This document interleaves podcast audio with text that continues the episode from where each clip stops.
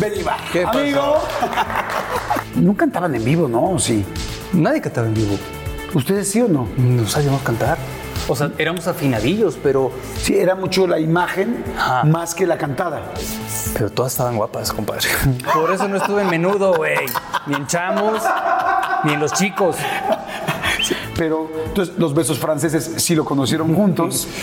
Todo conocimos juntos. ¿Todos conocieron juntos? Todo. ¿Tan chiquitos? Ni modo, cabrón. Pero sí, en Vaselina pues me daba mis besos con, con Lolita, este, Stephanie, este, y luego ya con, con Talía. También. Pues sí, ¿no? ¿Con Paulina nunca te besuqueaste?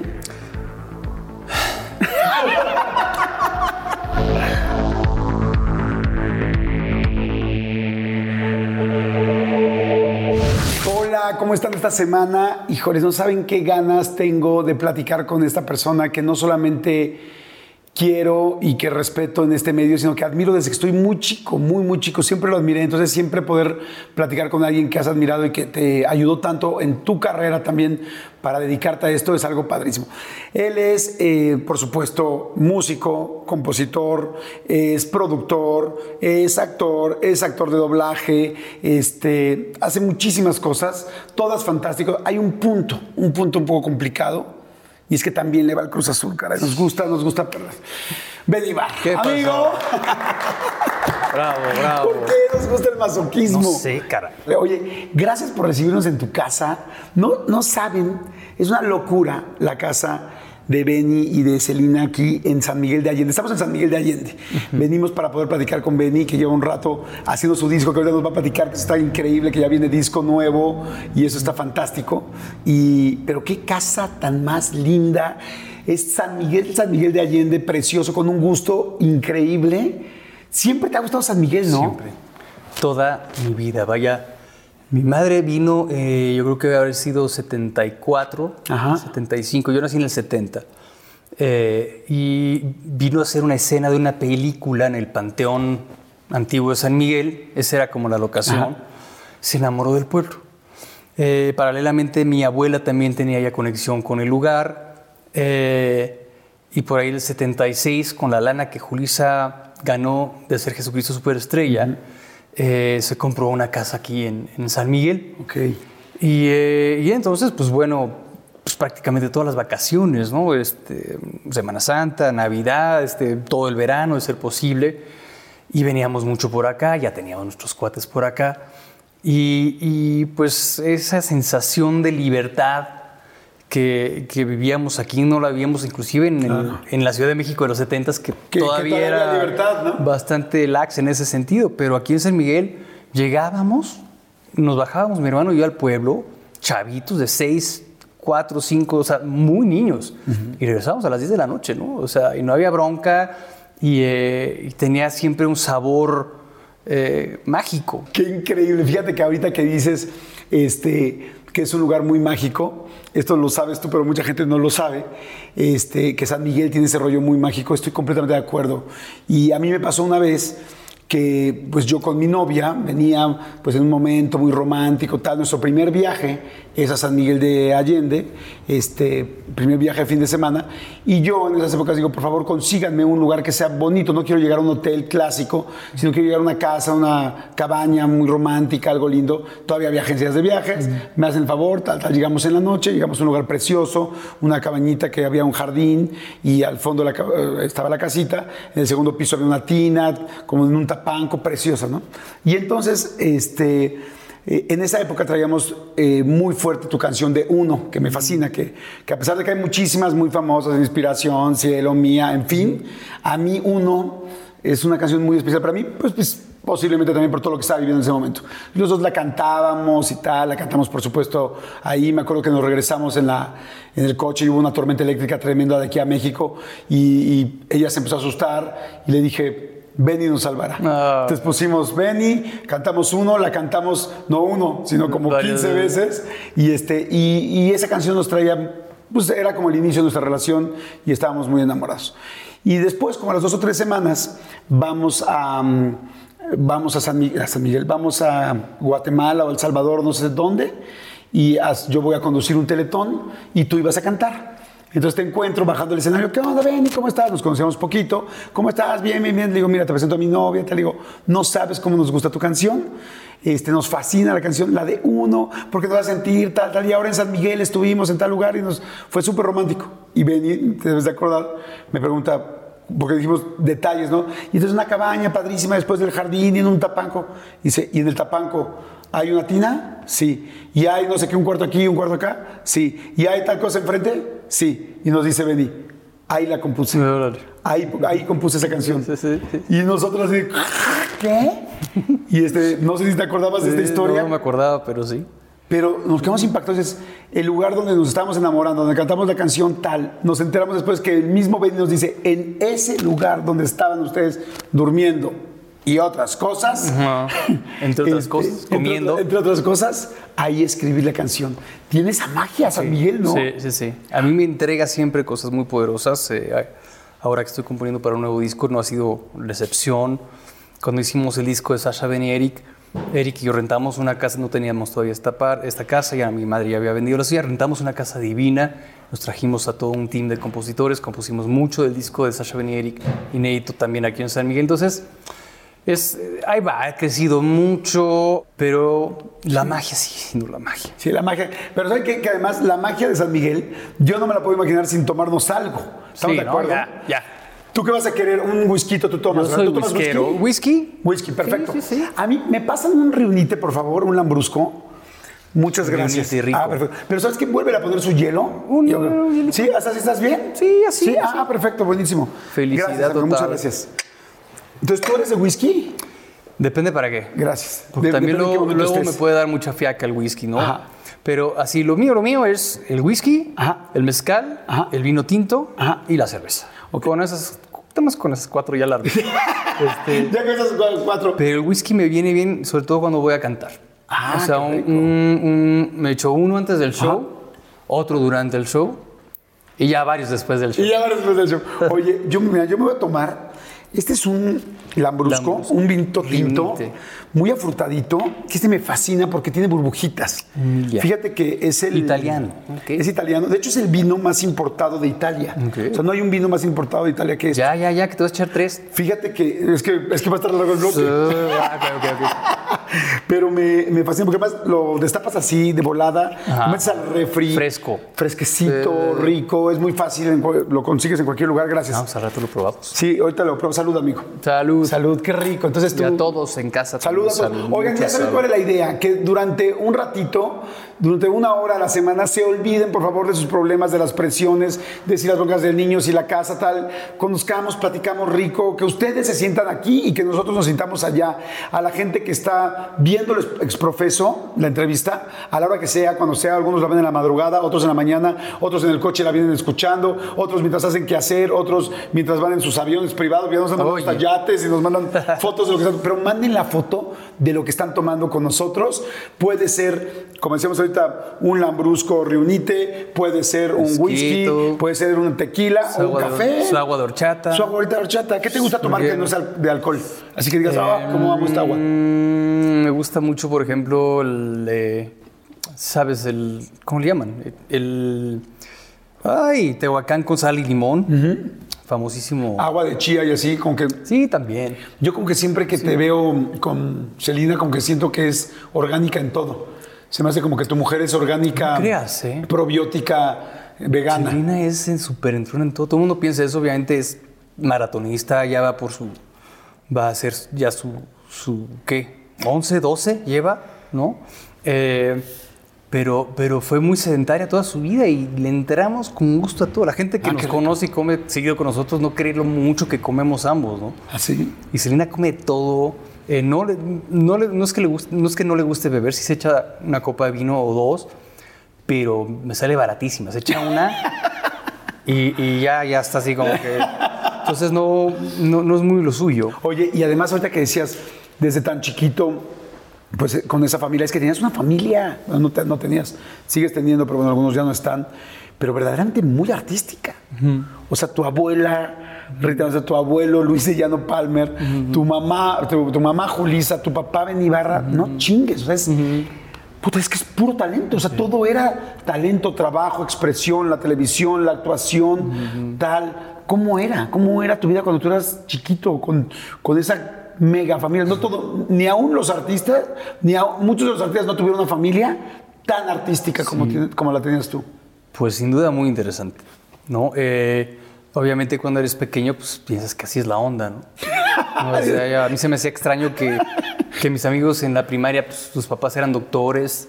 Esos a mí se me decían los, superhéroes, bueno, hasta la fecha, ¿no? o eran abogados, decían, decía, wow, qué loco, o sea, familia no canta, no baila nadie, ¿no?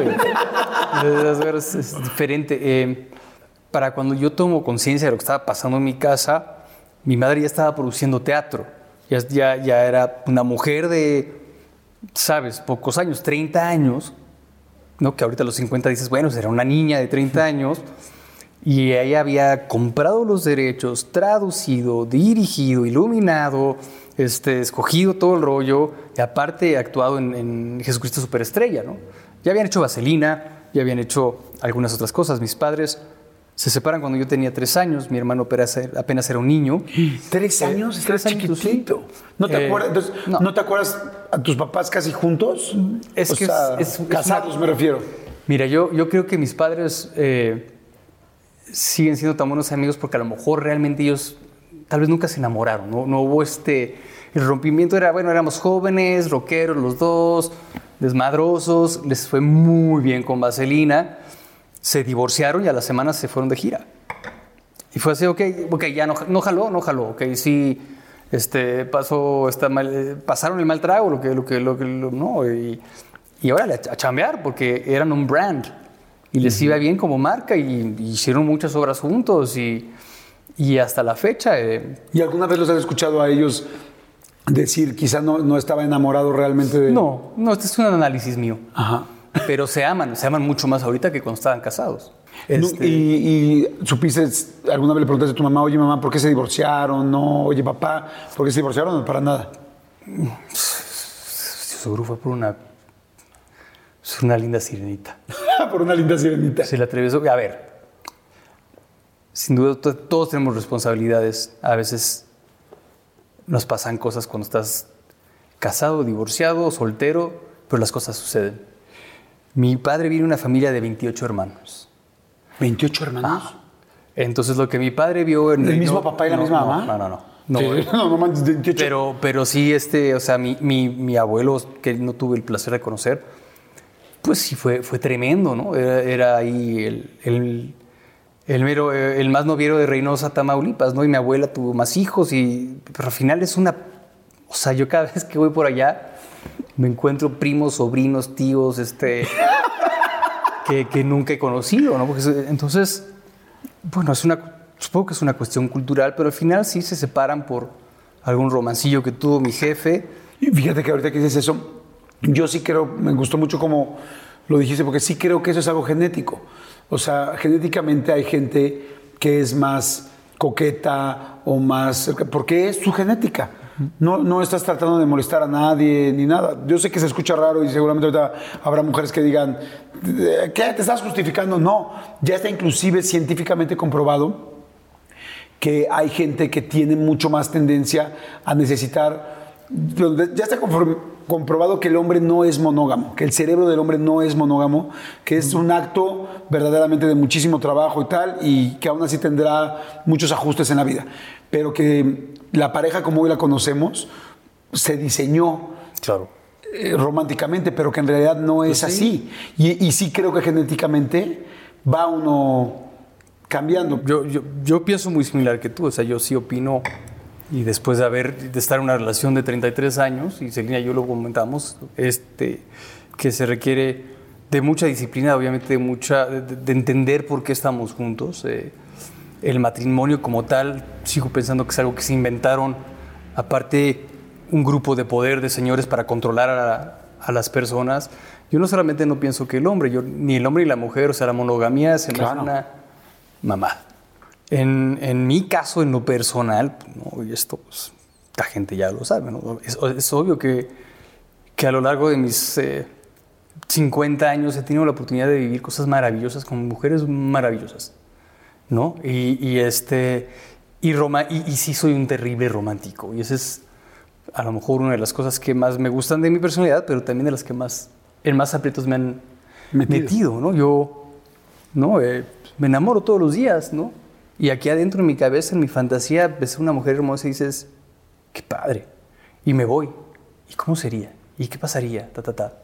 Pero yo veo que también le pasa a la señora, ¿eh?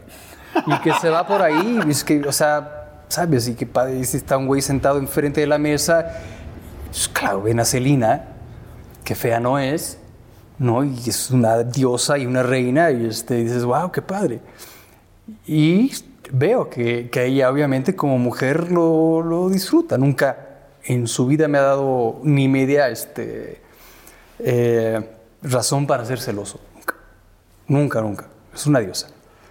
Pero pues también es ser humano. Y, a lo mejor en ese entendimiento también está el éxito de, de esta relación, ¿no? De, de- de- de sabernos frágiles, vulnerables, humanos y de respetar eso, ¿no? O sea, si hay un momento donde, pues sí, la cagas y se, se convierte en algo con el que haces daño a la a otra persona y es, y es terrible, ¿no? Eh, porque, porque, porque duele, Claro. yo nunca había tenido celos, ¿no? Y aprendí a tener celos hace- recientemente, ¿no? Y es por una cosa horrible. La celotipia es algo que, que realmente son unas películas que uno se inventa, ¿no? Salud, amigo. Me encanta. Sí, Qué- salud. Qué, interesante, qué interesante todo lo que estás diciendo completamente. ¿Sabes qué? Te quitaste los zapatos y dije, Se te qué delicia. Sí. Pues es que Me voy a quitar los zapatos también. Qué Rara vez, mira, rara vez, hasta estar en jeans ya Ay, sí. y en camisa es como raro. Digo, ahorita en esta temperatura, aquí en esta casa nos, nos apañó la, la pandemia hace un año. Ajá. María estaba de vacaciones, Mateo de vacaciones. Oye, perdón, ¿qué tal? Y ya no, ya no pudieron salir. ¿Qué tal que yo agarré y volteo a ver rápidamente mis uñas? A ver si. A ver si están si bonitas, sí. ¿no? Mis callos ya están. Todo shineado. Oye, amigo, ¿a los cuántos años empezó Timbiriche? Bueno, nos volvimos O sea, ¿tú banda a tendrías? los 10 años y cuando cumplí 11 es cuando salió. O sea, un año antes de que la gente lo, lo conociera, pues ya había Timbiriche. Entonces, desde los 10 años, ¿Cómo fue el casting de Timbiriche? ¿Cómo, ¿Cómo empezó? Porque sí es una época. Yo soy poco objetivo porque yo soy completamente fan, y tú lo sabes, y soy completamente generación Timbiriche. Y yo sí me voló la tapa de los sesos Timbiriche y una gran parte por la cual yo me dedico a lo que me dedico eh, fue gracias a Timbiriche. Pero ustedes que eran los protagonistas, ¿cómo empezó? Eh, Luis de Llano, que fue pues como el producer de Televisa, que a ver, vente a hacer este, la parte de... Y el maestro Memo Méndez Guiú, que pues, ahí- ahí es Val- eh, no, es, ¿cómo se llama? Este, Gandalf, ¿no? Ahorita vamos a hablar de Gandalf, no del gran mago, este, que es Memo Méndez Guiú, y como un chavito de 25 años, eh, con una carrera de músico, este, le da estas canciones a estos niños y, y esa es la, ¿no? Mi hermano y yo para ese entonces ya teníamos nuestras bandas, o sea, imitábamos a Kiss, después a Queen, ¿no? Y, y, pues todo el show y nos disfrazábamos, nos aprendíamos y poníamos el disco y cantábamos. ¿Ya tocabas? No. Empezaba, empezaba. Mi madre estaba haciendo en esa época una obra de Shakespeare, La Fe- Ferecía Domada, dirigida por José Luis Ibáñez, mi, mi- mi padrino, y ahí había una bandita que tocaba música renacentista y el guitarrista fue el que me empezó a enseñar este, la cucaracha. Fue mi- la primera rola que Me me... encantó el título, tal, era Sí. tal, era esto, era tal, y me enseñó. La cuca- cucaracha. Y entonces fue la primera rola que me prendí. Y entonces llegué a, a Televisa, ¿no? Y pues, oye, pues ahí está el Benny. Este, me acuerdo perfecto haber entrado al, al- al teatrito que estaba ahí en Televisa y haber visto a Paulina. No, así, una güerilla, así, ya sabrás, flaquita, con, me acuerdo que traía pantalones de pana cafés, botas, ¿no? Después, pues por ahí andaba Diego, ¿no? Que traía unas un un chaleco de plumas, ¿no? Era como, nos llevaba un año y medio, entonces ya era como más, era el, el- el- el más gandallín y no sé qué. Por ahí aparecía Alex, Mariana, entre otros personajes, clase, ¿no? Y entonces, pues ya la clase así de, en el teatrito, en el, en el foro, y todos sentados así, y de repente en medio, enfrentito de mí, una güerita de ojos verdes, así, con un tutú rosa, Sasha. Ay, cabrón.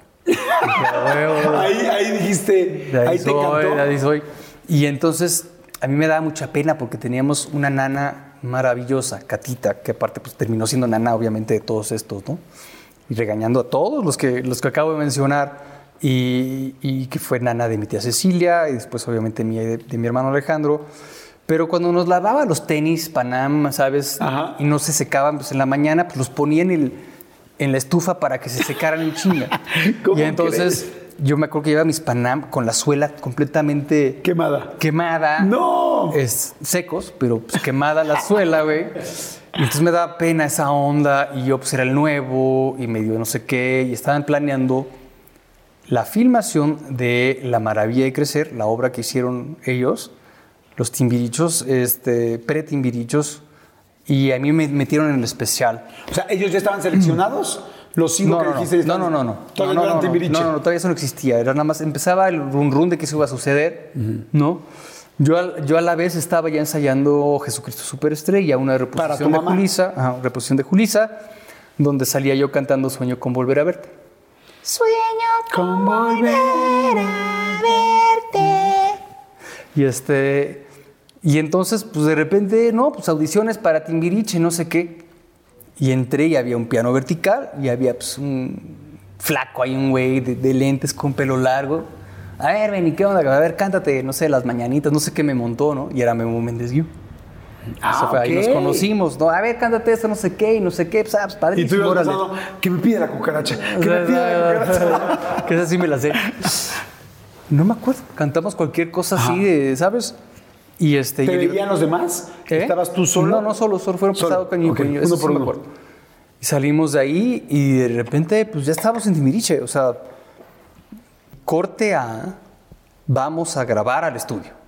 Órale, cabrón, estudio de grabación que yo ya conocía porque en ese estudio de grabación y ese team de gente era quienes hacían los discos de las horas de mi madre. Ajá. Eh, me acuerdo que llegamos y, ok, vamos a grabar la primera canción que se llama Hoy tengo que decirte papá. Ah, pues poca madre. Ah, sí, o sea, ahí Fue la primera. Por primera vez el título, hoy tengo que decirte papá. Ah, ok. exactamente. Pues órale, ya vas. Y me acuerdo que la grabamos y estaba Víctor Hugo Farril en, el- en la, en la cabina oyendo y fue un desastre. Pues claro, nadie tenía experiencia, nadie sabía si estamos afinando o no. Fue un desastre. Total, tuvimos que regresar después, ya con, con ayuda, ¿no? Ahí estaban ya este, Marilu Bano, que era la corista de Manuel, la Baby Batis, ¿no? Este, eh, híjole, se me escapan los nombres, pero entre otras de las grandes cantantes de su momento, eventualmente fueron las, este, eh, eh, ¿no? Isabel y, y Maite. Las Pandoras. Sí, ¿no? Y entonces nos apoyaban voces femeninas para que, para que los niños supiéramos qué onda y ahí, fue, ahí empezó mi, mi, mi entrenamiento y mi fascinación por el estudio de grabación. Y fue ahí, fue al principio de Timbichi cuando dije, yo quiero ser Memo Méndez Guiú. Memo, ser Memo- Memo- estaban grabando Hoy tengo que decirte papá. Ajá, y Memo luego Méndez Timbiriche. estaba en la consola. Sí, Tú estaba dirigiéndonos, Ah, dirigiéndonos. Y tú le dijiste y empezaste a ver todo y le dijiste algo a Memo. Yo quiero esto, porque aparte mi madre compraba todo su equipo de audio para sus obras, ¿no? Este, porque hasta la fecha ¿eh? hay, una un- hay una tradición que el audio en teatro en México es, lo dejan hasta el final. Hay gente que ya lo está haciendo mucho mejor, pero, pero siempre ha sido mi, mi queja, ¿no? Pero mi madre siempre tenía bocinas y tenía consolas y tenía equipo y luces y la madre, y todo eso se guardaba en mi casa. Entonces, en tiempos de ocio, pues yo desarmaba la consola y la conectaba, me, me he electrocutado varias veces. ¿Real? Sí, aquí no se nota, pero tengo una, una cicatriz aquí de... Yo, o sea, yo pelaba los cables con, con la boca, ¿no? Y una vez... ¿Cómo me quedé, me quedé pegado, este... ¿Te dan miedo los toques? ¿Aguantas No, eso, no, eso me da... No, no, prefiero... Las cajas de toques no te gustan. No, esos toques... Estás no. igual que yo. Pero, pero sí, o sea, me electrocutaba y esas cosas. Entonces, cuando vi un estudio de grabación, dije, yo quiero hacer esto. Yo quiero hacer esto por el resto de mi vida.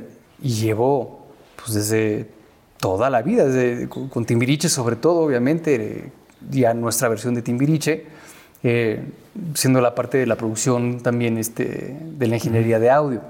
No, esa, esa parte me fascina, tengo consolas, tengo no sé qué, me meto en todo, yo, yo mezclo mis discos.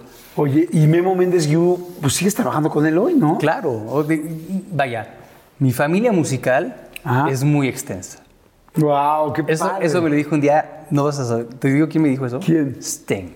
¿Sting? Que yo, con que ¿Cómo? yo, ¿En qué momento yo- conociste a Sting o güey, cómo? Yo a Sting lo perseguí en Boston una vez que fue a tocar por los hoteles. Yo tenía 16 años. Es él, referente en mi carrera, sabes, lo amo. Si ven mi primer disco, ahí lo agradezco. ¿no? Sting, te amo y la madre. Este, siempre, ¿no? Y, y en algún momento dado, pues no sé qué, vino, yo lo he visto unas 15, 16 veces, ¿no? Y vino a México a tocar un evento privado. Me dijeron, oye, güey, pues viene Sting, te invitamos. Y después al after dije, "Ah, por supuesto, cabrón. Y entonces llegamos, ¿no? A, la fiesta, cabrón. Después del toquín, yo era el primero ahí. Y aparte todo el team de seguridad de Sting era la misma gente que, que trabajaba conmigo. Ah, pues, evidentemente. Este, pero pues estaban trabajando con el otro cabrón.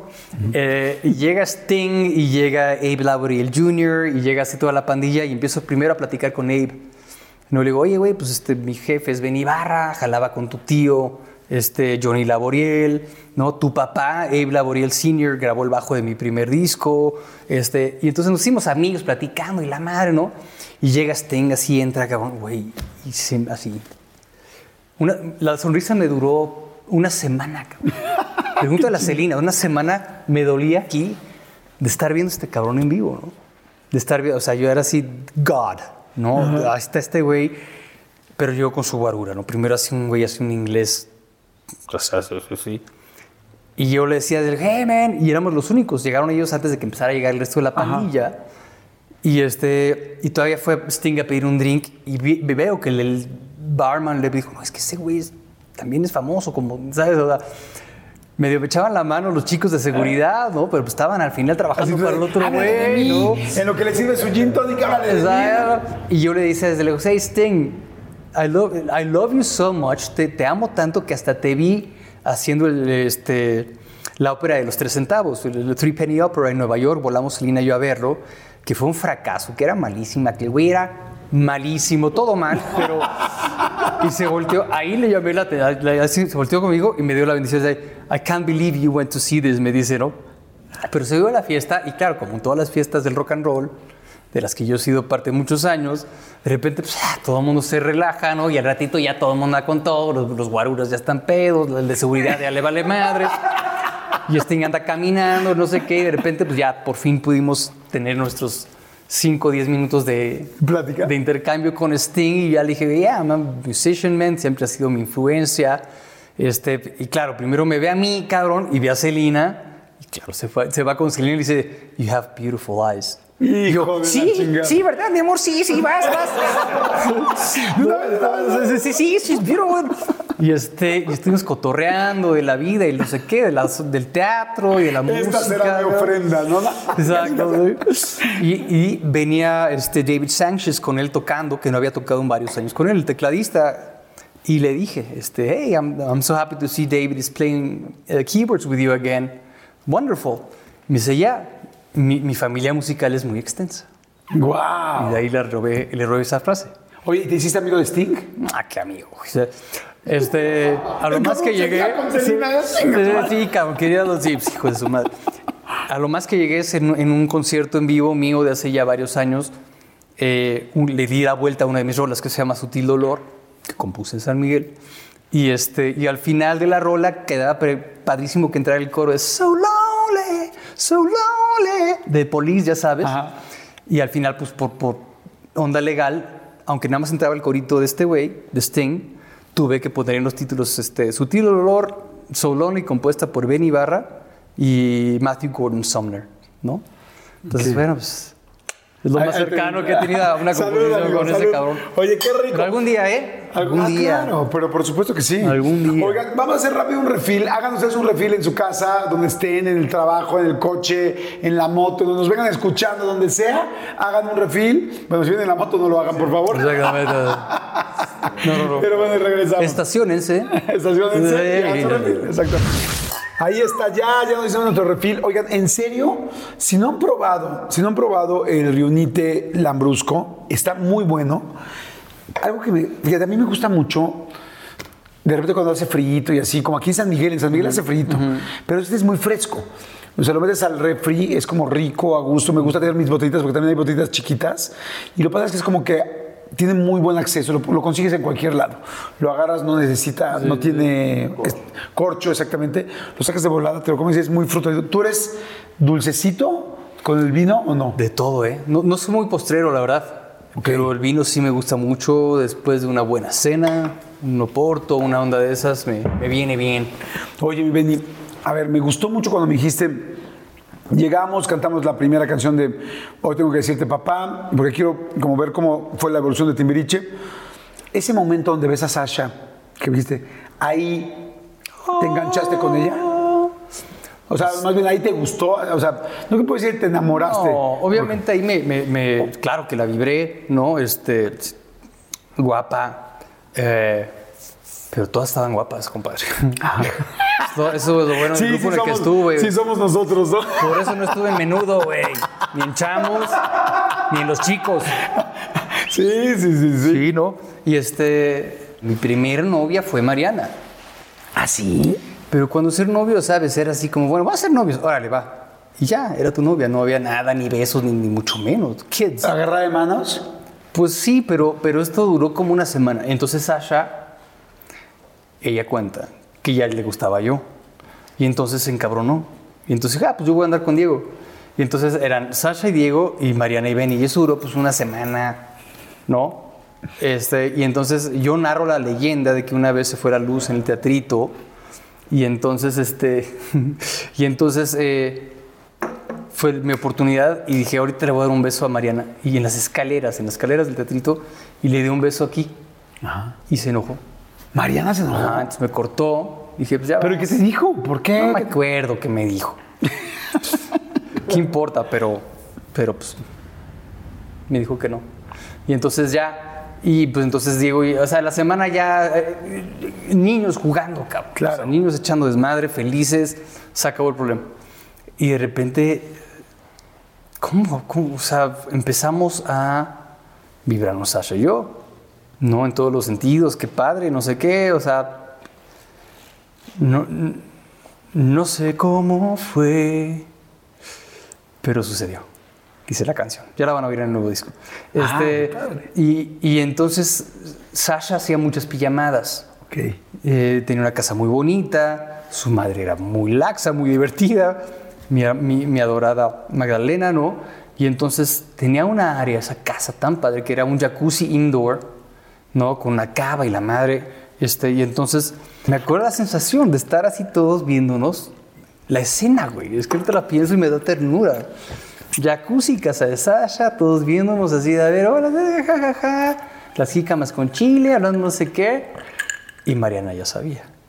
Entonces, como jueza, a ver, a ver, a ver, a ver, aquí no sé qué está pasando algo entre estos dos, que la chingada, y hay que, hay que aterrizar esto, ¿no? Este, ¿cómo, cómo, cómo vamos negociando, no? No, pues sí, pero pues es que no sé qué. Bueno, a ver, entonces la otra, viva. A ver, ¿a ti te gusta este güey? Sí. ¿Ya a ti te gusta este cabrón? Sí, sí. Este, ok, pues entonces te tienen que dar un beso porque si no, no son novios. ¿Qué estás hablando? ¿Un beso? O sea, en la boca. Sí, güey, en la boca. No, pues no, güey. Bueno, que este. Tú nunca habías dado más que el piquito que le habías dado a Mariana. Es- pues sí, yo había tirado a gol, pero pues fallé. Y este, entonces, pues, a ver, pues, órale, pero entonces, pero que nadie vea, ¿no?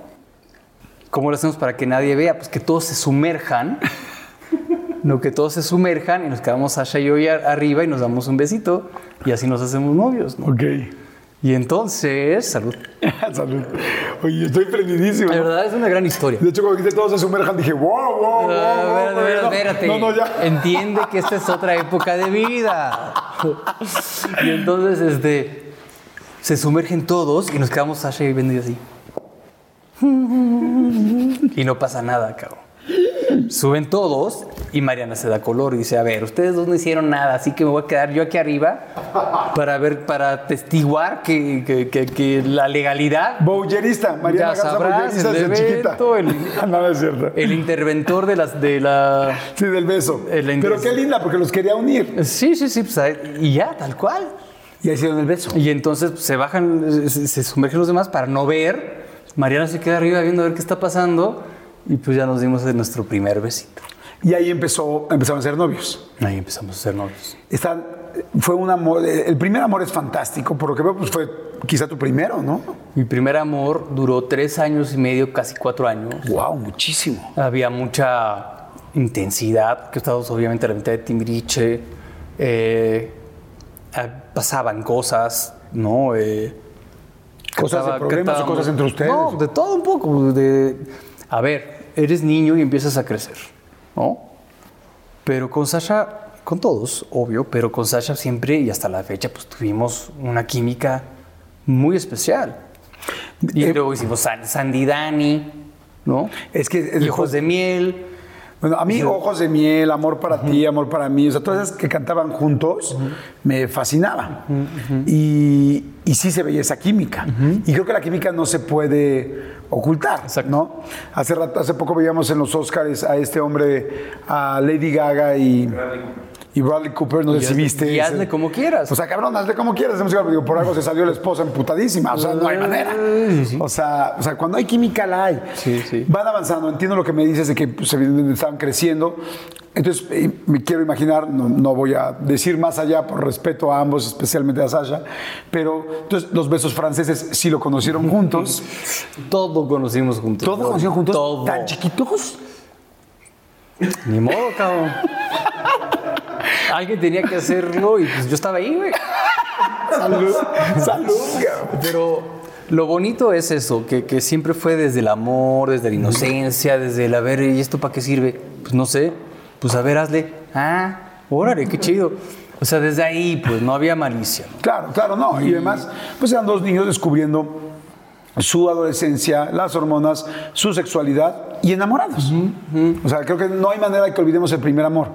Empieza a pasar el tiempo, se hacen muy famosos.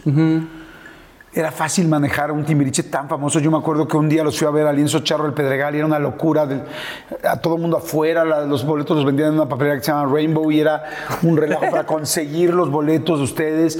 Y luego de repente ya tenían presentaciones de 20 mil personas. O sea, ubiquen ustedes, el Auditorio Nacional son 10 mil personas. Unos niños de 12 años, 13 años tenían a 25 mil personas, 20 mil personas viéndolos. ¿Cómo fue ese momento? Eh, lo que hay que explicar es que Timbiriche no fue un, un grupo de radio, porque la radio no existía, no para el tipo de música que hacíamos nosotros. O sea, no existía EXA. No. Es muy bien, tú muy ya, bien. pero todavía no. Este, esa es la verdad, ¿no? O sea, al principio, eh, entonces el único acceso, el gran acceso que teníamos nosotros era a través de la pantalla chica y teníamos todo el acceso, o sea, all the time. O sea, Claro, la televisión, era el grupo de el Televisa. festival del Día del Niño, de la Madre, del Padre, el Día del Zapato, el Día de- de- del Perro, el Día del, del Soldado. O sea, valía madres. Había, había, ¿sabes? Y nos lo inventábamos, lo inventábamos porque pues al final eh, era el juguetazo de, de Luis, de Víctor Hugo, de La Gordita, de Memo. eh, y, y entonces eh, tú lo sabes bien, o sea, la- inclusive estando en Timbiriche en el reencuentro pasado, ¿no? que es Timbiriche, la madre, 23 auditorios, dos Forosol, toda la madre. Se chingaron a Luis Miguel. Exactamente. Pero cuando, así, cuando hicimos el, el- el- el Buscando la nueva banda Timbiriche y, que, y que la exposición fue en pantalla chica todos los fines de semana, todos sentimos el, madrazo de, de- de hacer televisión. No es lo mismo. Así, o sea... Sí, la televisión es fuertísima. Está muy cabrón. Porque además ahí estaba el asunto de Parchís. O sea, bueno, Parchís había salido originalmente. Me imagino que Parchís generó la idea de hacer Timbiriche en México. Pero Parchís no cantaban en vivo, ¿no? ¿O sí? Nadie cantaba en vivo. ¿Ustedes sí o no? No sabíamos cantar. O sea, éramos afinadillos, pero realmente digo, o sea, es que la industria no existía, güey. Sí, era mucho la imagen Ajá. más que la cantada. Era, era echar el, el rojo, el, el- el rollo y el desmadre. Y, y, pues, sí, o sea. Pero entonces, ¿cómo explicas que ustedes todos cantan bien? sí, pero eso fue después. O sea, Timbiriche empieza a cantar en vivo gracias a Julisa. En Vaselina. Pero espera, espera, espera, espera. Y antes, hoy tengo que decirte, papá, No, la fiesta comenzó, somos amigos. Lo grabábamos ya. Lo grababan echándole en muchas tomas. Ajá, y en los conciertos O sea, eran ponían, las rolas y nosotros cantábamos en- en- encima, pues. O sea, pero, Pero no, o sea, realmente el, el craft, el- el- el artes- la, la artesanía de lo que hacemos hoy en día, pues fue adquirida post eh, Timbiriche, pero empezó con Vaselina. Ok. Ahí Julissa sí dijo, no, no, no, ni más. Aquí me cantan todos, cabrón. Va en vivo y son ocho funciones a la semana. Ahí se profesionaliza Timbiriche. En Vaselina. Claro. En Que el teatro, yo- como toda la gente que hace teatro, iban a decir, pues claro. Por eso dicen las tablas del teatro. O sea, en el teatro te haces chingón o vales madres. Oye, y entonces empieza todo esto, mucha fama. ¿Ganaban mucho dinero? ¿O no? Supongo que parece así. O sea, no, o sea, si ahorita me dices, ármate un timbiriche, o bajo las reglas con las que se juega el juego hoy, no nos pagaban nada. Pero en aquel entonces, vuelvo a lo mismo, que no existía el formato, que no existía, éramos un producto más de la empresa y nos pagaban un sueldo. No, este, después ya creció, después a ellos, yo me- fui el primero en salirme, a ellos ya le tocó como reestructurar un poco más la historia este, y, y ganar mejor, pero, pero al principio, pues, o sea, nuestros papás se juntaban, pues, ¿cuánto les van a pagar? No, pues este es el contrato, pues estos son los... Ok, va, güey, pues, o sea, Sí, pues ustedes mataban por subirse al escenario, me imagino. ¿es ¿no? esto o el, o el karate o la natación? No, pues esto está chingón. De repente yo me acuerdo que conseguían de los conciertos era una locura. O sea, tuvieron alguna vez así como que, ay cabrón, esto se está descontrolando. O sea, la gente está muy fan. Sí, sí, sí. Sí hubo momentos así como intensos. Eh, esta historia de estar tocando un concierto y que te sacaran en la ambulancia del lugar porque era lo más seguro, era raro. O sea, no, no- no existía la estructura que existe ahora para hacer conciertos, ¿no? Me acuerdo que una vez en algún momento nos caímos Diego y yo y las chicas nos pegaron en los testículos y entonces nosotros pensamos que lo que querían las chicas de 10, 11 años era ir por nuestros testículos, which is- lo cual es completamente mentira, pero en aquel entonces esa fue la fantasía. Entonces nos salíamos a cantar, Diego y yo, con este, conchas de jugadores de fútbol americano. No mames, ¿cómo crees? A los 12 ¿Con años. conchas? Sí, cabrón. Y me acuerdo que yo traía, si ustedes saben, esos calzonci- calzoncitos de esas conchas son como que nada más acá, pero por acá ya no hay nada, ¿no? Nada más como que. Y supongo que realmente lo deberías de usar encima del calzón, pero nosotros no lo hacíamos. Era la conchita, que pues era pues, conchitita de, de los que te encuentras en, el, en Acapulco con el calzoncito amarradores. Y entonces traíamos uno de los trajos, trajes de aquella época que eran como azul con rojo, también overall. Y me acuerdo que era palenque, cabrón. Y palenque, ustedes saben, es 360. Ajá, sí, estás en Y me medio de acuerdo que en alguna de las coreografías me, me- me hice para abajo y... Y yo traía mi calzoncito este, amarrador de la conchita de Acapulco, güey. Entonces, este... Y ahora, ¿cómo les sigo en la coreografía cuando hay gente por todos lados? Y yo traía abierto todo así. Ay, con una rayita que me parecía veían mis nalgotas. Y seguiste bailando. No, me tuve que, o sea, me tuve que salir y pues ya, pues, no me acuerdo qué sucedió, pero, pero esa, esa anécdota es real. Wow. Oye, ok, entran a Vaselina. Entran a Vaselina, porque además luego después de Vaselina viene cuando tú te sales y luego viene toda tu carrera individual. Pero bueno, entran a Vaselina. Eran 36 adolescentes, ya tenían que 14 años. Sí, sí, sí. ¿No? ¿Cómo era eso? Era increíble. Vaselina fue la onda. Aparte, era muy bonito porque obviamente a mí me tocaba muy de cerca el proceso de desarrollo. Eh, la, la mesa de- de- del comedor de mi madre, que tiene una mesa redonda como para ocho personas, que es donde ella ha traducido y trabajado y ha hecho todos sus musicales. Y esa es la gran mesa donde, híjole, ojalá y hablar esa mesa, ¿no? Este, y ahí planeando con Martin Allen, con González Biestro, con toda la gente que hizo posible Vaselina en aquel entonces. Y yo ya sabía, ¿no? O sea, mi madre ya sabía, tú vas a ser Dani, Sasha va a ser Sandy, este cabrón va a ser... na, na, na. Y mi madre me decía, ¿quién más? Y yo le decía, no, pues este... Alejandra Guzmán estaría chingón. Me decía, no, Alejandra ya está muy grande. Tu tía ya está muy grande. Bueno, mi tío este, Luis Enrique. Ok, Luis Enrique sí. No, este, ok, mis amigos del Madrid, del Colegio Madrid. Ahora le llevas Tato, el Tato Noriega, después tremendo jugador de fútbol, seleccionado nacional. Eh, obviamente Suárez Gómez, ¿no? Héctor, que- con, quien, con quien fui a la, al kinder y demás, ¿no? Es que era mi- de mis mejores amigos. O sea, tú armaste un poco el elenco de Vaselina. Pues un poco, O sea, ya pues, ya- pues es que eras hijo de la productora Ajá. y tú tenías sangre de productor. Pues sí. Entonces ya estabas produciendo. Mis cuates. ¿no? Tu hermano. obviamente Alejandro, eh, y obviamente los que estaban de famosillos en aquel entonces. Eh, Uzi Velasco. Cecilia Tijerina, Cecilia no Tijerina. Pero Cecilia todavía no era famosa. No. No, todavía no. Lolita Cortés, no Esa nos ya era famosa. No, jamás, ¿cómo olvidarlo? Este, Estefari Salas. No nos olvidemos. Jamás. La amo. La amo. Sí. Eh, claro. Este, y así se armó Vaselina, ¿no? Este, muchos estuvieron después en Timbiriche y muchos tienen carreras que, que no lo puedes creer, ¿no? ¿Cómo se portaban? Muy mal. Fatal. ¿No? Este, pero, pero disciplinados.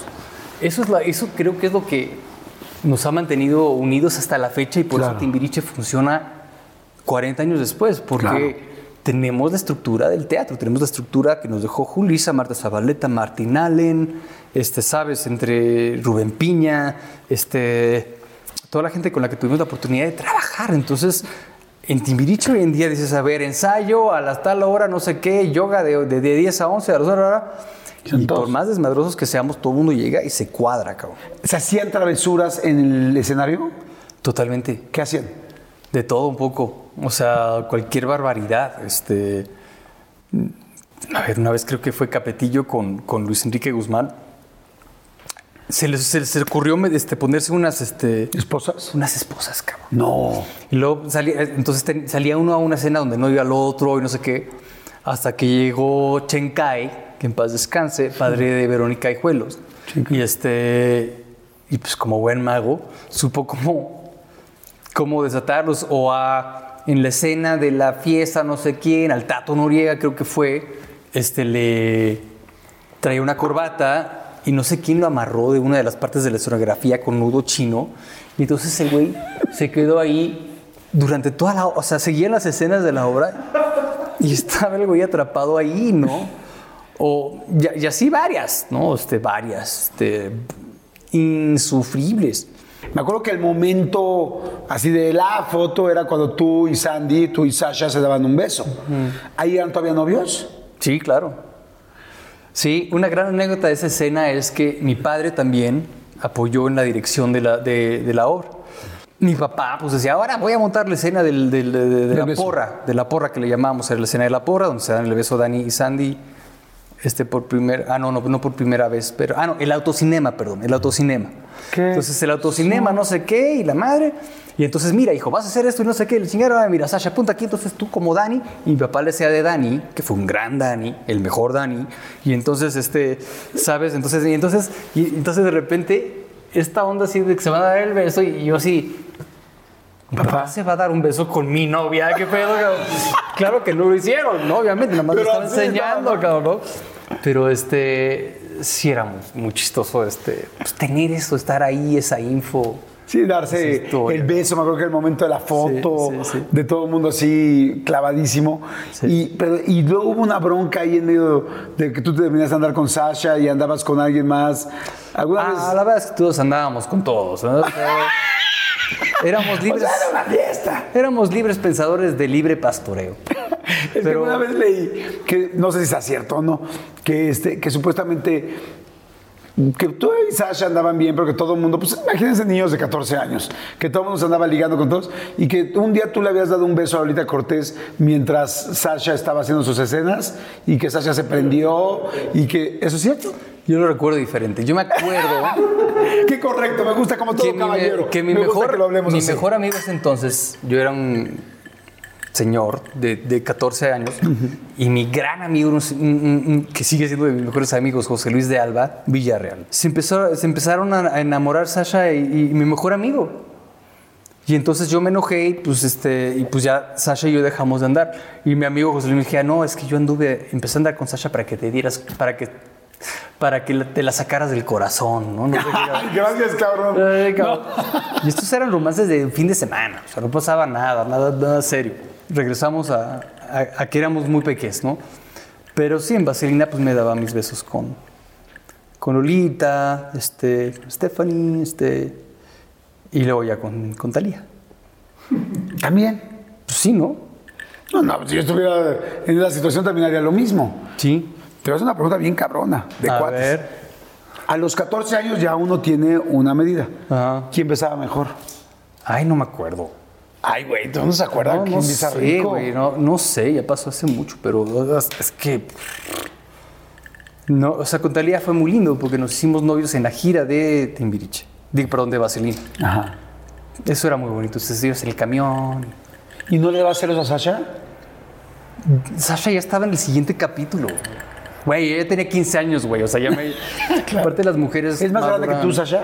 Un año, pero menos, seis meses. Pero las mujeres maduran. Sí. Sobre todo a esa edad. Pues Sasha ya, ya, ya, ya. Le interesaban los de 17. Eh, estaba en no los de otro- 14. ¿Con Paulina nunca te besuqueaste?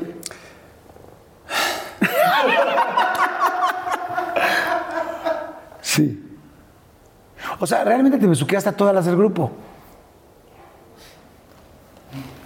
¿Ves por qué soy tu fan? Y yo creí que era porque cantaba la de Soy Pregonero. Ya sé quién es, el O que- sea, ya, ya sé quién, quién, quién es quien mejor besa. ¿Quién? Diego. Oye, ¿y eran buenos compas? Ay, sí. Así de, güey, tú Sí, tal, sí. no manches, ya te besaste tal. tú". No, ni hablábamos de eso, güey. O sea, no, no había. Yo me salía a los 14, casi 15 años. O sea, al final de, de Vaselina. Ajá. Entonces no, no había la malicia que después entra, ya la adolescencia pura, ¿no? Esa química con Sasha sigue. Hubo un momento donde regresaron, no, sí. No, no, no, para nada. O sea, Sasha eh, y yo terminamos nuestra relación a los 14 años de edad. Y, ya para ese entonces pues, estás distraído, brother, con lo que sea, o sea, con lo que te, te pase en la vida, estás pensando en tantas cosas a esa edad, ¿no? Eh, me voy a Boston eh, y luego, luego le hablo a Sasha y le digo, Sasha, tienes que venirte a esta escuela salte de Timbiriche, vente a Boston. Está increíble por esto, por esto, por esto, por esto. Come. Y lo hace. Entonces, el último concierto de Sasha en, Timbiri- en aquel Timbiriche, yo estuve también presente, fue en la, en la, Arena, en la Arena México. Este, y se salió de Timbiriche, entró Talía y Sasha se fue con- conmigo a estudiar. Estuvo ya nada más seis meses por cosas que son de ella. Este, no, no, no terminó de engancharse con la escuela o lo que sea, pero estuvimos en esa escuela juntos esos seis meses. Eh, honestamente, fue una parte muy, importante de mi vida hasta la fecha, ¿no? de diario. ¿no? Pero cumpleaños 18 de, de Sasha, eh, ella ya con mucho éxito como solista, canta en el Magic, que era la gran disco del momento. Mi amigo Eric me invita a salir con unas güeritas que había conocido, ¿no? Este, yo estaba de, pues, literalmente de vacaciones en, En, México. En México estaba de, de vacaciones, era verano. Ah, pues cumple de Sasha, canta Sasha, poca madre, vamos. Llego con Eric y nos sentamos a la mesa y eran Angélica Rivera y Celina del Villar. Las güeritas con las que Porque Selina era güerita, ¿no? pues era güerita. y entonces, pues lo demás es historia. Nos hemos recargado el uno en el otro en muchos sentidos. eh, eh, nuestras carreras de solistas pues empezaron a andar por ahí, jalábamos juntos, hacíamos cosas juntos. Hubo un momento, inclusive que Sasha se estuvo un breve momento, Sasha estaba de corista de Benny. Y ya te lo voy a contar, le, ponía yo una madre así un- una, para que tocara percusiones y cantara coros breve, habrá ido a seis conciertos. Eh, ¿Me entiendes? Y era para echar desmadre, para estar juntos y estar jugando y estar Y la en gente disco. cuando te veía en un concierto no decía como, wow, está Sasha ahí atrás. Sí, güey. Y, y yo he hecho lo mismo, me trepaba con ella a palomazos y me invitaba a cantar y yo qué sé, este, siempre, ¿no? Hacer coros en sus discos. No hay rolas en las que Sasha ha hecho coros que nadie sabe de mis canciones y viceversa. ¿Como cuál? X, este. Igual no te acuerdas. No me acuerdo ahorita, pero pues estamos presentes. ¿no? Sí, Estamos se ahí. están- Igual Eric. No, Erika también ha estado en, en- en mis discos este, siempre presente, ¿no? ¿Son de tus mejores amigos? Sí. Ben, eh, Sasha y Eric son, Sí, son verdaderamente. todos, la verdad digo, este, sin duda con ellos he tenido desde chico un, un rapport muy importante y mucho cariño y sobre todo mucha conexión, ¿no? Por eso cuando viene Sasha venir y que era así de, de una obviedad, así de claro, Regresas de estudiar, empiezas a hacer tu carrera después de lo de San Miguel de quedarte aquí y empiezas a escribir y tengo entendido que pues, no, no fue fácil. Después de toda la fama, después de separarte un rato y luego regresar y empezar con el primer disco y el segundo disco, y hay una carrera de solista muy importante. O sea, este asunto de por qué el primera fila, que a mí en lo personal el primera fila me fascina, el primer disco, se me hace un gran disco. Este pero en medio de todo esto hay muchísima chamba. ¿Y por qué escogen a estos tres timbiriches? Digo, digo timbiriches ya por- porque hay un... Porque es el apellido. Sí, exacto, porque es el apellido, exactamente. Pero en realidad, pues que los tres eran muy talentosos y los tres tenían una carrera, pero yo creo que tu carrera en ese momento de solista es una carrera muy afianzada, con ocho discos, con muchos éxitos, con Mía, decía hace rato, con Sin Ti, con este, eh, bueno, Cielo, Cielo, este. eh, en fin, ¿no? Tan- tantas canciones, inspiración. Este, fue difícil, fue sencillo. ¿Cómo fue ahora hacer tu propia carrera? siempre ha sido el, el ancla. O sea, eh, soy tan afortunado, y esto me lo dijo Íñigo Zavala, uno de los grandes directores de la industria del disco. Eh, me dijo, ¿tú puedes hacer los discos que haces de Beni? Porque estuviste en Timbiriche. O sea, tus discos no, o sea, es, es el tipo de discos que haces difícilmente hubieran tenido el éxito, el éxito que, que has tenido si no hubieras estado en Timbiriche. Difiero porque yo creo que al final hemos hecho grandes rolas y sin ti es una grande rola con o sin Timbiriche y, y probablemente tú y yo estaríamos platicando aquí con o sin Timbiriche, entendiendo que Timbiriche es el amplificador en muchos sentidos. Eh, pero mi carrera de solista es mi, mi patrimonio emocional a mi familia y a mi gente y a, y a la gente que nos ve. O sea, podré cantarte las veces que quieras, este, mamá, eh, etcétera, etcétera, ¿no? Eh, pero, pero la gente que se clava un poquito más allá y investiga un poco más allá y ve a Benny por lo que ha hecho como solista, eh, se encuentra con un personaje que está en una constante lucha, un, un constante diálogo, con un agarrándose a madrazos con su propia existencia y con lo que es y deja de ser, tratando de convencerse a sí mismo de lo que es. Porque muchas veces me ha pasado eh, gente amorosa cercana a mí, Everardo Cano, Memo Méndez, la gordita Galindo, este, inclusive mis propios managers ahora, Alex Misraji, Octavio Padilla, Roberto, me dicen, güey, créetela, cabrón. Créetela, cabrón, eres Benny, güey. El mismo Miguel Bosé una vez me dijo, güey, a ti, Benny, lo único que te hace falta en esta carrera es malicia, güey. Lo demás, pero eres demasiado bueno. Fíjate que yo, yo entiendo muy bien ese concepto que te dicen Bosé o ahora tus managers, que también a los dos los conozco y los quiero mucho. Lo entiendo, pero también sé por qué cuando en el Auditorio Nacional se presentan, por qué cuando sale Benny, este, todo el mundo grita, más que todos. Y esa es la verdad. O sea, y por qué todas las mujeres cuando hablo de ti o me preguntan de ti, todas se derriten. ¿Y por, qué, y, y por qué a todos los hombres y a los güeyes nos caes poca madre? Y eso creo yo que es por esa no malicia, que quizá podría ser ganar más dinero, o quizás, pero el talento está ahí, y porque hay dos carreras, o sea, hay, hay dos partes de la carrera muy claras, la de Timbiriche y la de solista, y ambas han sido muy buenas. O sea, no, no, te lo diría si no lo fuera así, ¿no? Te, te, quedas callado y te vas por otro lado. En realidad aquí ambas han sido muy buenas. Sin embargo, tú tienes esa esencia del ser humano que eres. Hay, yo te puedo decir que hay miles de artistas que yo puedo mencionar que no tienen esa ganancia y ese saldo a favor que tienes tú en, tu, en cómo te percibimos todos. Y eso es algo bien chingón. Gracias, Jordi, por verlo. Creo que a lo que le ha puesto sobre todo es longevidad. Hay muchas cosas en las que yo eh, trato de ser muy, muy, eh, muy guardián de mi manera de ser y de quién yo he sido y, y, y de mi vida personal, etcétera, etcétera. Eh, hay momentos donde me sé dueño de una marca, por así decirlo, ¿no? Inclusive con mi esposa lo hemos hablado. Ay, Benny, buena onda, buena... Va, ok, good. eso existe.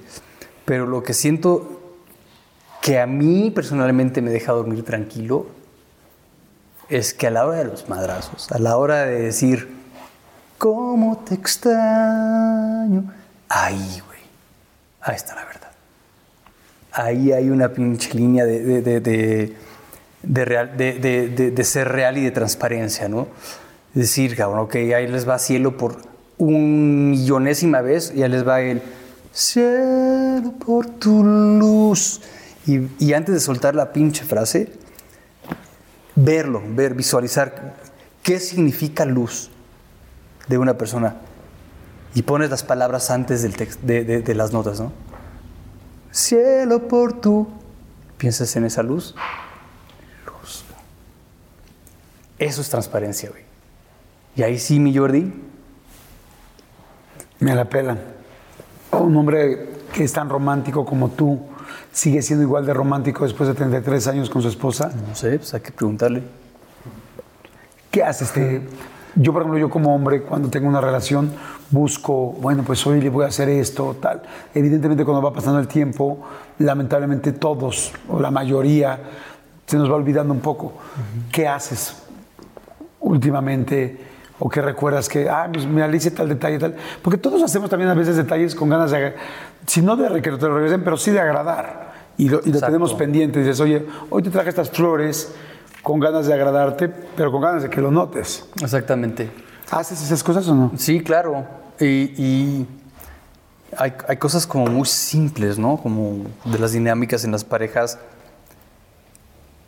que tú quieres que te den tu premio, ¿no? que te aplaudan, este, ¿sabes? Desde cómo dejas la ropa en, la- en el, en el bote de la ropa sucia, este, etcétera. Eh, y que aquí ha sido complicado, yo creo que mucho para ella porque regreso a mis traumas de pequeño. A mí me gusta que me celebren todo lo que hago desde muy pequeño. ¿no? Y me gusta que la gente diga, ah, no solamente te lo aplaudo, sino eres al que más le gritan, o al que más le, aplauden, este, o el que, ¿no? Entonces, en ese sentido, creo que para ella ha sido complicado. No decir, güey, vivo con un cabrón que tiene un ego súper inflado, pero al mismo tiempo necesita reconocimiento, pero al, mi- al mismo tiempo es súper miedoso, pero se guarda todo. Pero cuando sale al escenario, se abre, ¿no? Como este, mariposa. Este. Yo qué sé, güey. O sea, el, el- el- el secreto no es más que estar trabajando, porque es una súper chamba, es darle todos los días. Todos los días es de trabajo. Una buena relación tiene que ser de trabajo y es de tolerancia, pero sobre todo es de mucho amor. A mí me dieron un gran ejemplo, los dos, como dije, a los dos los conozco, a ti más, pero no lo suficiente. Y, y a mí me dieron un gran ejemplo cuando, pues hace, no sé, un par de años, no sé cuánto tiempo, pasó esta situación, que si tú tenías una relación fuera del matrimonio, tal, cosa que es muy real y la gente que nos está viendo lo sabe, o sea, es como, pues pasa en la mayoría de la relación, no, no sé si en la mayoría, pero en muchas, yo sí diría en la mayoría, pero en muchas. Este, ¿Cómo enfrentan eso? Porque a mí la gran lección que me dieron fue de, sí se puede, o sea, sí se puede porque somos humanos, empezamos a hablar un poquito de eso y hoy que los veo juntos, y hoy que llegué a tu casa y que los dos me presentan su casa y me hicieron un favor de enseñarme y que los veo contentos y que los veo juntos, digo, es que eso es una pareja, es una pareja, una pareja no es una pareja que no va a pasar por problemas, una pareja es una pareja que aprende a resolverlos, ¿cómo lo hicieron? Love. All you need. All you need is love. Y, y entender de ese amor todas sus este, vertientes, todas sus, este, sus manifestaciones. Porque yo todo lo que hice, inclusive cuando lastimé a mi esposa, fue por amor también, ¿eh? Mucho. Y ahora que, que- estamos eh, retomando nuestra circunstancia como pareja, son dos cosas muy importantes. Es un amor muy profundo por uno mismo, o sea, por mí mismo, es ir a ver, cabrón, ¿qué necesitas ahorita? ¿Qué es lo que más... No es lo que quieres, sino lo que te hace bien. No, porque un alcohólico, pues, ¿qué es lo que quiere? Pues chupar, pero le hace bien. Entonces, ¿qué es lo que quieres? Pues no, yo quisiera vivir de tal manera, este, volverme loco de vez en cuando, este, pero al final, ¿qué es lo que me hace bien? Pues una estabilidad, una estabilidad de la cual yo puedo despegar y ser el más grande artista que pueda ser, dar el mejor, este, ejemplo a mis hijos, lo que quieras, pero sobre todo para mí. Yo lo que, lo que busco y lo que creo que buscamos ambos, y por eso estamos en donde estamos hoy, es porque estamos en paz. ¿No? Y hay que meterle salsa y pimienta y azúcar y todos los condimentos que puedan ser, ¿no? Celina y yo tenemos una vida ahora que no teníamos en nuestros mejores momentos de hace 10 años. Y si no vienen los huracanes y si no vienen los, este, los, este, ¿sabes? Los temblores y si no vienen todas estas cosas que nos, que nos hacen reacomodar todo literalmente, no vas a crecer. Yo agradezco infinitamente todo lo que he vivido con todas las personas con las que he convivido mi vida, este, en todos los sentidos. Y aparte he tenido la fortuna siempre de tener gente mágica a mi alrededor, en todos los sentidos. ¿no? Porque si no, no sería hoy yo. Y, y, a la gente, por ejemplo, que estoy seguro que hay mucha gente que ha vivido situaciones así, ¿qué les dirías? Yo mismo podría decirte, tengo mucho que aprender de esta pareja. Sí. ¿Qué, qué, qué le dirías? ¿Cómo, cómo, sal, ¿Cómo sales adelante cuando amas a alguien? Pues no sé, güey, que el amor infinito no existe. El único amor infinito que tienes que tener es contigo mismo. Estar en, en paz con lo que tú eres. Eh, y es muy difícil, sobre todo en la carrera que yo llevo, eh, rodearte de gente que te, que te que no te diga qué hacer, simplemente que sean espejo, ¿no? Que digan, hey, mira, yo he estado ahí, no pasa nada, güey. No, este, mi, mi secreto para seguir una relación como la que tengo con Celina, tolerancia, paciencia, entendimiento y huevos, güey, y trabajo, y aprender, ¿no? Y amor. Sí, ¿no? mucho amor. Y entender que el amor va desde el enamoramiento este tan maravilloso, tan chingón que se vive durante dos, tres años, después de eso ya no hay más, ¿no? Al amor que después se re revitaliza gracias a los hijos, a la admiración por uno al otro, y decir, güey, qué chingona eres, qué padre persona eres, qué, órale, ¿no? Y después es suerte y después es, pues sí, costumbre, ¿no? Y aceptar, decir, pues estoy acostumbrado a estar contigo, cabrón. ¿no? Y decir, bueno, ¿qué, ¿qué, me gustaría? Pues no sé, güey, pues a lo mejor, no sé, viajar y hacer esto y ta, ta, ta. Pues ver esas posibilidades en esa persona. Si no, las, si no las puedes conseguir esa persona, no las vas a encontrar con nadie más, las tienes que encontrar contigo mismo. Claro. A mí nada, yo no, o sea, lo que me da Celina o lo que me da eh, quien me lo dé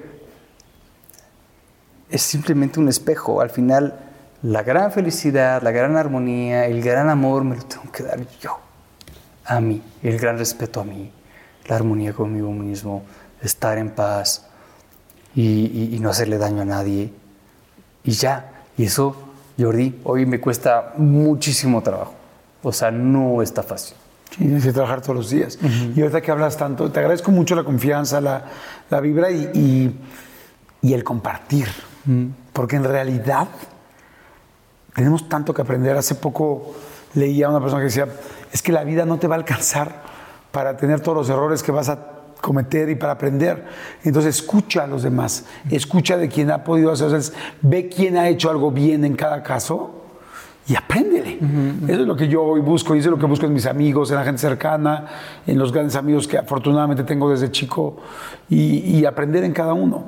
Y hay otro, ahorita que decías la palabra amor, decía, wow, o sea, qué fuerte de ser la palabra amor para una persona tan sensible como eres tú con un hijo. Háblame de María. ¿Cómo es María? Está bien padre, María. María, híjole, este es, sí, es mi alma gemela, es, es, como un personaje con el que he tenido la, fortuna de, toparme en esta vida. Una niña bella, hermosa, sensible, artista, eh, tremenda, cabrona como su madre, por eso se pelean todo el tiempo. María la tiene clara hoy en día, es una niña casi de 23 años, hermosa, eh, con mundo, eh, con ganas de, de ser ella, de ser auténtica, eh, alejada de los escenarios, ¿no? Que, que es coherente con Don Luis, con Rita, con Julisa, con mi padre, conmigo, o sea, de, sí, chido el escenario, pero esta otra parte está más padre, ¿no? La parte de la creación detrás de, que es justo lo que ella estudia. Eh, de repente, sí, como padre, me, me duele así decir, chingao, si tan solo la vieran cantar, si, si, si, si tan solo pudieran ver la sensibilidad que tiene para la música, que es la más melómana de toda la familia, tiene un conocimiento musical impresionante, pero tiene miedo, mie- pánico escénico, hasta ahorita. Igual se le quita pronto, no sé. Y háblame de Mateo. Ese güey. Mateo se tardó un rato en llegar, Mateo se tardó cuatro años en llegar, o sea, lo empezamos a buscar y nomás... Y hasta la fecha es como... Vive en otro... En un nivel más avanzado de la Matrix, ¿no? Mateo es... eh, cuando nace Mateo, eh, un amigo no creyente me decía, este chavo trae un mensaje de Dios.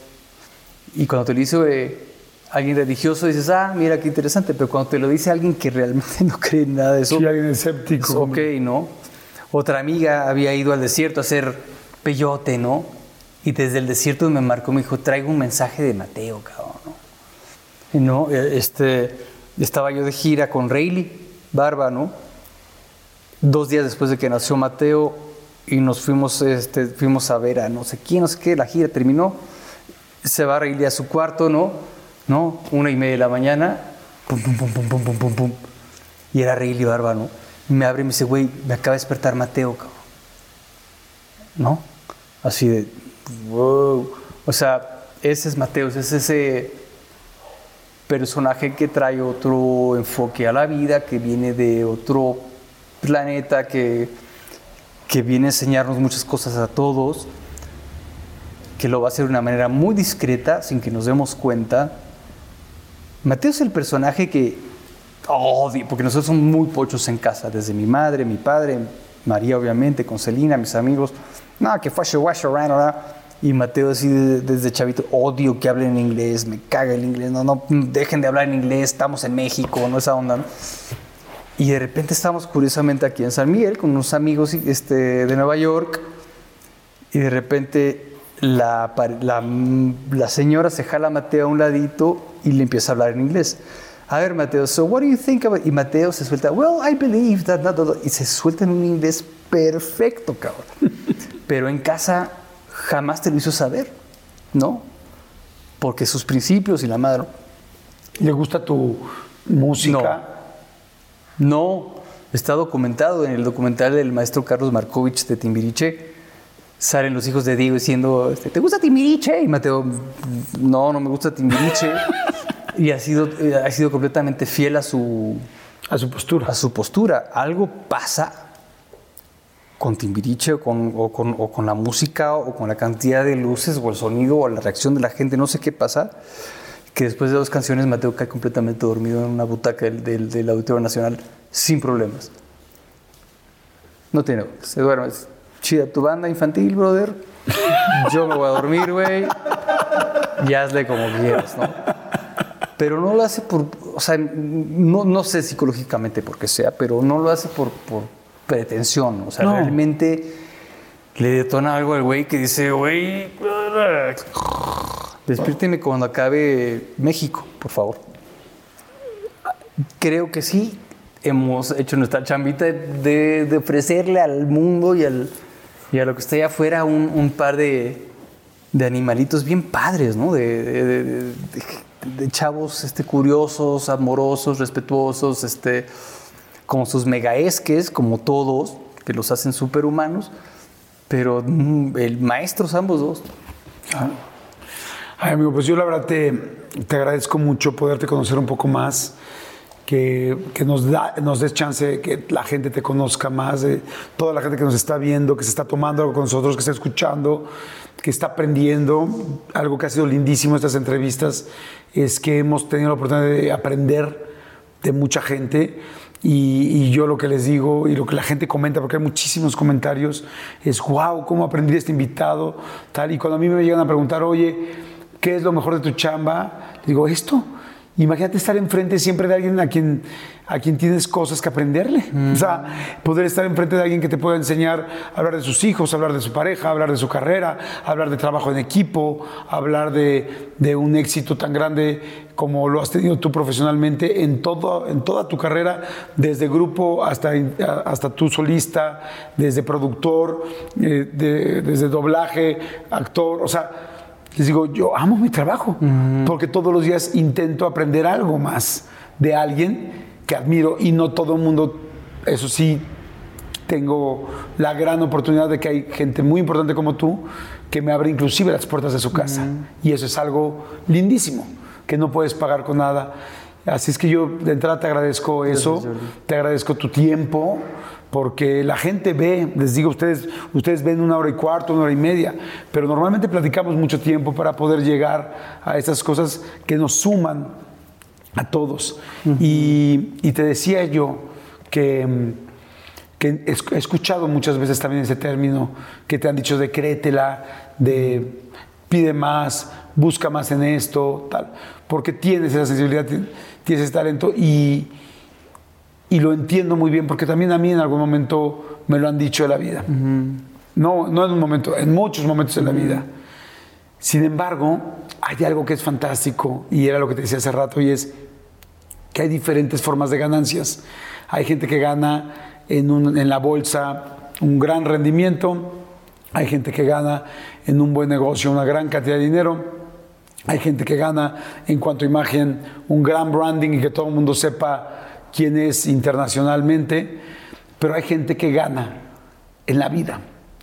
Y tú fuiste a estas dos universidades de artes, de música, pero yo quiero entregarte algo hoy que quizá cada una de esas personas que te han dicho con la mejor de las intenciones, porque te aman, sé más cabrón y créetela, no se han dado cuenta que hay otra, otra parte que te has creído muy bien. Ándale. Y, y esa es una parte que yo no sé si tú tengas, yo no sé si tú tengas un título No, pues de una universidad. Eh, a mí me pasó algo muy chistoso en la vida. Yo trabajé desde muy chico, desde los... Tuve mi primer negocio desde los 14 años y falté a la escuela, falté, lo seguía haciendo, pero hay una cosa que me arrepentí muchísimo y es que por trabajar tanto, que me apasiona y me encanta y por eso me quedé, trabajo y, y he tenido problemas de workaholic y he perdido parejas solo por esta situación y vas aprendiendo, como dices tú, a chingar todo el tiempo vas aprendiendo cosas nuevas. Este, hubo un momento en mi vida que creí que el trabajo era lo más importante. Y me acuerdo mucho que siempre salí muy bien de calificaciones porque no sé cómo lo logré, pero cuando fue la foto de mi generación que, de comunicación de la Universidad Intercontinental, yo tenía un evento muy importante donde yo manejaba varias cosas y dije, no puedo ir. Y no fui. Y hoy, 25 años después de ese día o más, eh, casi 30 años después de ese día, me arrepiento. Y digo, no iba a haber gran diferencia con los patrocinadores ni con el concierto de ese día. Y sí sentí una ausencia en esa foto Exacto. donde yo no estoy. Pero lo, lo vas aprendiendo y todos vamos aprendiendo cosas. Entonces hoy quise entregarte y darte un certificado de algo que quizá no te has dado cuenta, de esa gran universidad que tú sí has hecho. Y la voy a leer literal. Ok. Dice 2021 certificado. La Universidad de la Vida acredita orgullosamente a Beni Ibarra de Llano por haber aprobado con excelencia las siguientes asignaturas. Liderazgo y conciliación. Mucha gente no lo sabe, pero siempre Beni ha sido ese centro de cómo hacemos la obra, como nos contó hoy, cómo volvemos el grupo, cómo hacemos, cómo conciliamos este problema que hay entre una parte del grupo y otra. Tú eres una persona que siempre ha tratado de conciliar, de acercar a la gente, de a ver, hablo contigo, a ver, hablo contigo, a ver cómo tranquilizamos esta situación. Los reencuentros de Timbiriche no han sido fortuitos. El Señor ha sido muy importante en ellos hablando con uno, hablando con otro, entendiendo si hoy Sasha está, este, decide una cosa, si hoy Eric quiere otra. Son muchos intereses. Eres un gran conciliador. Eres una persona con mucho liderazgo. Y para ser líder no se necesita golpear en una mesa. Al contrario, se necesita saber con quién hablar y cómo hablar con cada quien. Excelencia en taller práctico, mi pareja de vida. Hay una frase que tienes una canción que a mí me encanta que dice, yo no sé si eres mi alma gemela, pero eres lo más cercano a ese rumor, o algo así. Tengo mala memoria, pero algo así dice tu, la frase. Y creo que no puedo hablar por tu pareja porque aquí, con quien estoy hablando es contigo y al que conozco es a ti. Has hecho un gran trabajo un gran trabajo como humano de equivocarnos y un gran trabajo como humano de cómo la saco adelante, si realmente quiero esto. Y fíjate que yo de chico, no sé por qué, de hecho me identifico mucho contigo en algunas cosas, porque soy un cuate muy sensible, a mí me preguntaban de chico qué quiere ser de grande, y decía papá. Y sí, amo ser papá, me encantaría vivir con mis hijos, Hoy no es la situación, pero tengo que irme adaptando. Por eso adoro platicar con gente como tú. Voy aprendiendo. Y, quería ser papá y quería ser pareja. Y pues estoy aprendiendo. Estoy en una nueva etapa de mi vida donde estoy aprendiendo. Pero gente como tú y como tu pareja me hacen darme cuenta que se puede. Y yo me acuerdo que cuando era chavo también le me sentaba en las mesas de las bodas y les preguntaba a los viejitos, ¿cómo se, cómo se logra esto? Y hoy me doy cuenta que estoy enfrente de una persona de mi misma edad y por eso te pregunté, ¿cómo se logra esto? Porque hay que tener agallas para salir. Y ellos me decían, tolerancia, va a haber muchos problemas. Y me dijiste hoy lo mismo, con 40 años menos de la gente que le he preguntado. Por eso creo que tienes un certificado en taller práctico y pareja de vida. También pienso, junto con la producción que somos, que tienes un certificado en honestidad y lealtad. Porque sí, hace rato dijiste también una frase que me encantó en la entrevista que dijiste, nunca ha sido mi objetivo el solamente cobrar más o el hacer dinero o tal. Lo necesitamos evidentemente. Has trabajado para eso, te mereces, pues tú, solo tú sabes lo que has trabajado. Solo tú sabes cómo, mucha gente no lo sabe, pero Benny las primeras veces que aparecía en la tele era en los brazos de otras personas, en telenovelas, en brazos, un bebé de brazos. O ha estado enfrente de una cámara desde antes de aprender a hablar. Eso es un chingo de trabajo.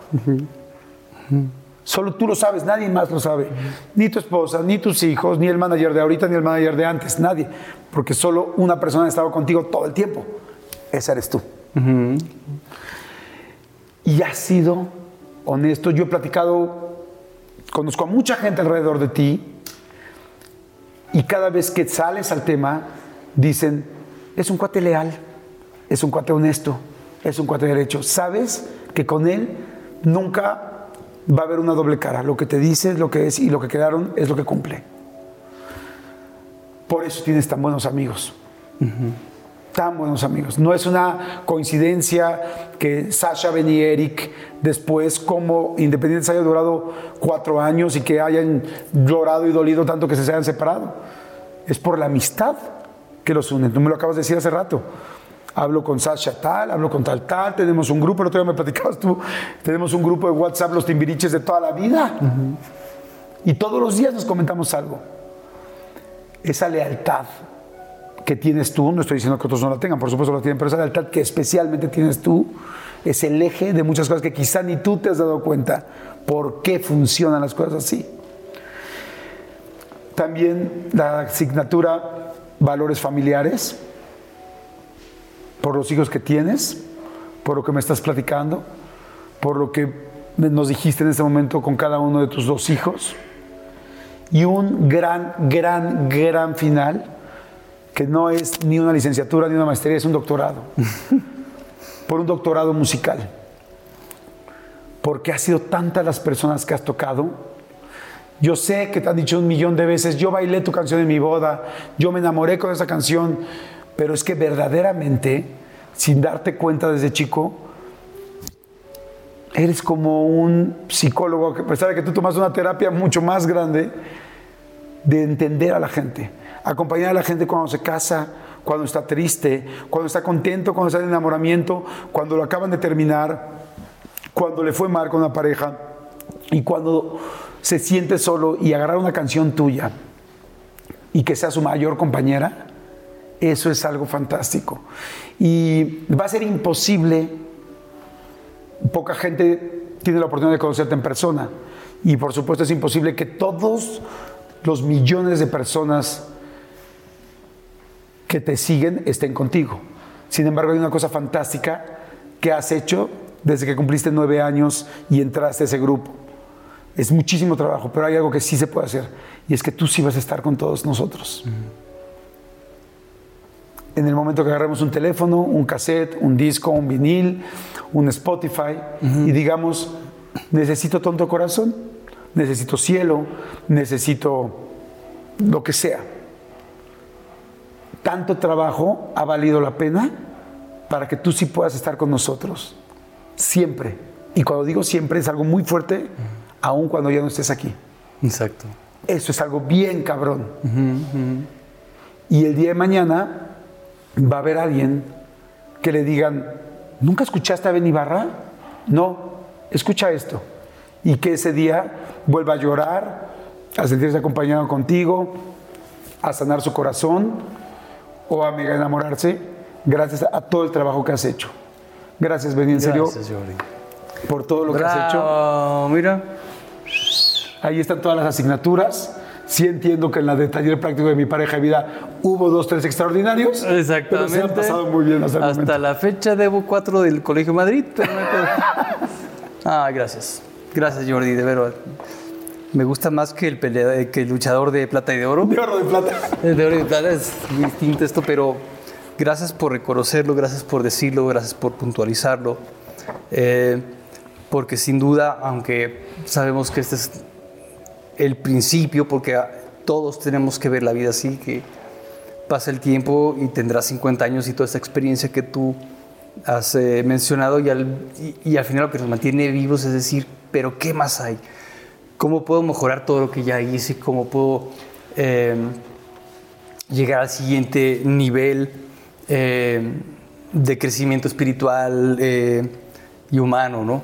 Eh, me, es, es muy halagador, obviamente, todo lo que me dices y gracias a este tipo de comentarios es como yo eh, digo, ay cabrón, si es cierto, güey, este, hice todo eso y he logrado hacer todas estas cosas. Eh, no es común, por lo menos yo no, que, que- que- que me clave en eso porque me es muy, muy, muy abrumador, pues se me es más sencillo eh, sentirme como que siempre estoy empezando de cero, porque creo que es... eh, es lo que me pica la cresta, es lo que me da las ganas de decir, bueno, que ya, ok, ya hice todo esto muy, muy bien, pero ¿qué más hay? ¿Qué más hay? ¿Qué, es- qué es lo que me va a dar longevidad, no? Como artista y como ser humano. Eh, eh, pero sí es, sí es importante, por ejemplo, todos mis discos de oro yo los tenía escondidos, yo los tenía guardados porque decía, bueno, está chido, pero no. Hasta que llegó una persona que me hizo ver, güey, cuélgalos, cabrón, cuélgalos, ponlos ahí, celébrate esa parte que sabemos que, que- tienes otro trabajo tú como ser humano, pero, pero hay que celebrarlo y este certificado va a ir ahí junto, junto a mis discos de oro de Timbiriche y de Benny y de Sasha Benieri y de todo lo que he hecho junto a la placa de, de ¿cómo se llama? De, de, de, de Novecento y de todo lo que he hecho, ¿no? De, de La Mancha, obviamente. Em, es eh, la hora de los, de los, de los, de los, ¿cómo se llaman? De los, eh, de que todos los, de las palmaditas en la espalda, yo también te quiero, te admiro, te respeto por todo el trabajo que has hecho en lo personal y en lo profesional. También te he seguido obviamente muy de cerca y, y también es importante que sepas que uno no se abre así con cualquier, con cualquier persona, pues que es importante sentir esa confianza, ese respeto, ese cariño, ese, esa lealtad pero también ese, ese como esa camaradería de querer tú en lo que estás haciendo como entrevistador, yo como entrevistado, de que lo que está, del ejercicio que estamos haciendo toque vidas, toque corazones, mueva a las personas, reactive sentimientos, nos conecte y nos, nos una más en, en este 2021 tan complejo y tan confuso. Entonces, eh, esta es tu casa, eh, son todos muy bienvenidos siempre y este es un regalazo. Espero que, espero que no sea la primera vez. Amigo, Gracias, muchas Jordi. gracias. Gracias por todo. Te agradezco muchísimo. Gracias a ustedes. Gracias a ustedes por vernos cada semana. Nos vemos la siguiente. Bueno, ustedes pueden verlo en el momento que quieran, cuando quieran y pueden ver todos los episodios. Gracias, suscríbanse, comenten y si algo les funciona de aquí y creen a alguien que le pueda tocar y que le pueda funcionar, compártanselo, que esa es la idea. Muchas gracias. Nos vemos la siguiente. Chao. Y ya, la última y nos vemos. La última vez nos vemos.